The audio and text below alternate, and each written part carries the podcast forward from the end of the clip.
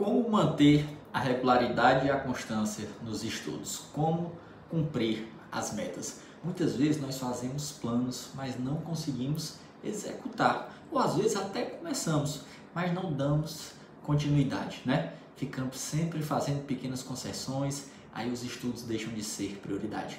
Nós vamos ver nesse vídeo quatro dicas simples e bem fáceis de serem colocadas em prática para você manter a regularidade nos estudos. Beleza? Vamos direto. Primeira delas, definir metas de curto prazo.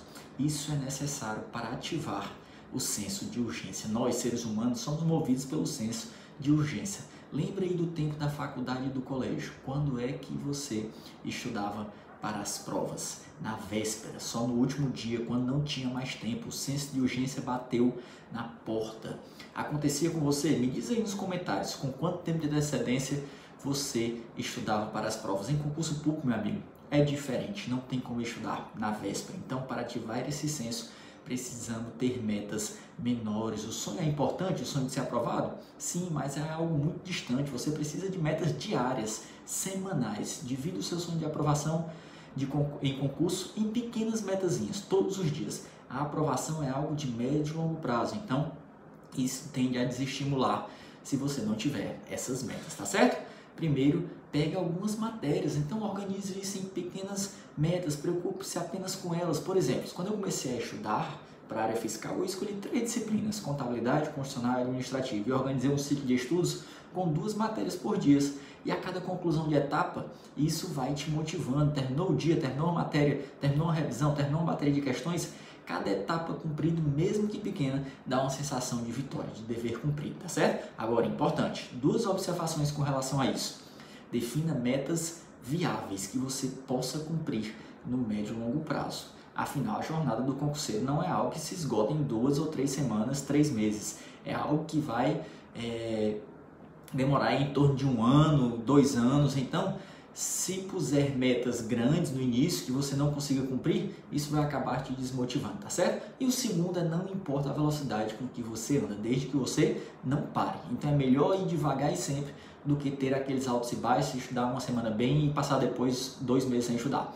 Você tem metas diárias estabelecidas? Então me conta aí quantas horas por dia você estuda, beleza? Segunda delas, segunda dica, autorresponsabilidade. Meu amigo, sucesso está diretamente ligado à responsabilidade. Se você pensar, grandes atletas ou pessoas de sucesso, inclusive os concurseiros aprovados, eles são extremamente responsáveis. Trata os seus estudos como trabalho, defina o exato horário que você vai começar a estudar e cumpra aquilo como se fosse um ponto que você tinha que bater no seu trabalho, seu chefe vai verificar todos os dias.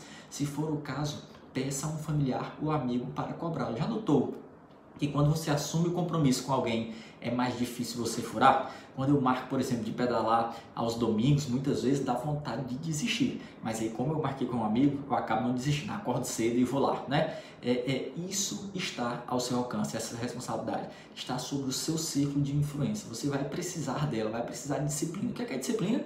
Fazer o que é certo, mesmo que você não esteja com vontade de fazer aquilo. Tá com vontade de dormir mais? Levante e vai ajudar. Isso aí é que é disciplina, tá certo? Você está trocando um prazer agora por um prazer lá na frente para desfrutar da aprovação. Beleza? Você precisa ter, ter conhecimento de que é necessário compromisso com o processo, com o dia a dia. É o dia a dia que vai te levar até a aprovação. Outra coisa ligada à responsabilidade, autodomínio. Você precisa se autodominar. Tem que estudar mas fica tentado a ver uma série do Netflix. Esquece Netflix e vai estudar. Beleza? Autodomínio. Vamos para a terceira dica: autoconhecimento. Você tem que se conhecer para suportar a jornada. Quais são as suas fraquezas, os seus pontos fracos, o que é que te atrapalha? Se você não consegue estudar em casa, vai para uma biblioteca, identifique os pontos negativos que te atrapalham, que não deixam você estudar e vai eliminando. É o celular, sai do Instagram, sai do WhatsApp, sai do Facebook, sai do Twitter. Agora, se você identificar o que é que te atrapalha, já sabe qual é o problema, mas não faz nada para resolver, aí realmente você não quer ser aprovado, né? E saiba os seus pontos fortes também. Se você sabe que rende muito mais fazendo questões ou revisando, deixe para fazer isso nos momentos mais difíceis, no final do dia, quando você já está cansado, já não aguenta mais. Ou para assistir a uma videoaula eu consigo render mais tempo. Então coloque isso lá no final do dia, no domingo. Vai descobrindo seus pontos fortes também, tá certo?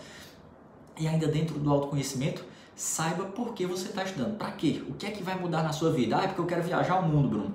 Aí sim é um motivo, não é para ser aprovado. Você estuda, né, é, você não deixa de curtir a vida para ser aprovado, mas tá para ter grana para viajar, tá certo? Esse é o porquê, isso é o que vai fazer você seguir na hora das dificuldades. Por fim, para fechar, a quarta dica: tenha pequenos prazeres e recompensas pelo cumprimento das suas metas seja no dia que cumprir a meta, seja é, no final de semana, tenha um momento livre para recompensar o seu esforço. Tenha esse momento de lazer. Então, acabou a semana, presenteie-se com lazer. Vá ao cinema, assista a um filme, saia com a namorada, veja uma série de Netflix. Isso é importante para você se recompor física e, física e mentalmente, tá certo? E ter disposição para começar mais uma semana. A rotina é pesada, não é fácil.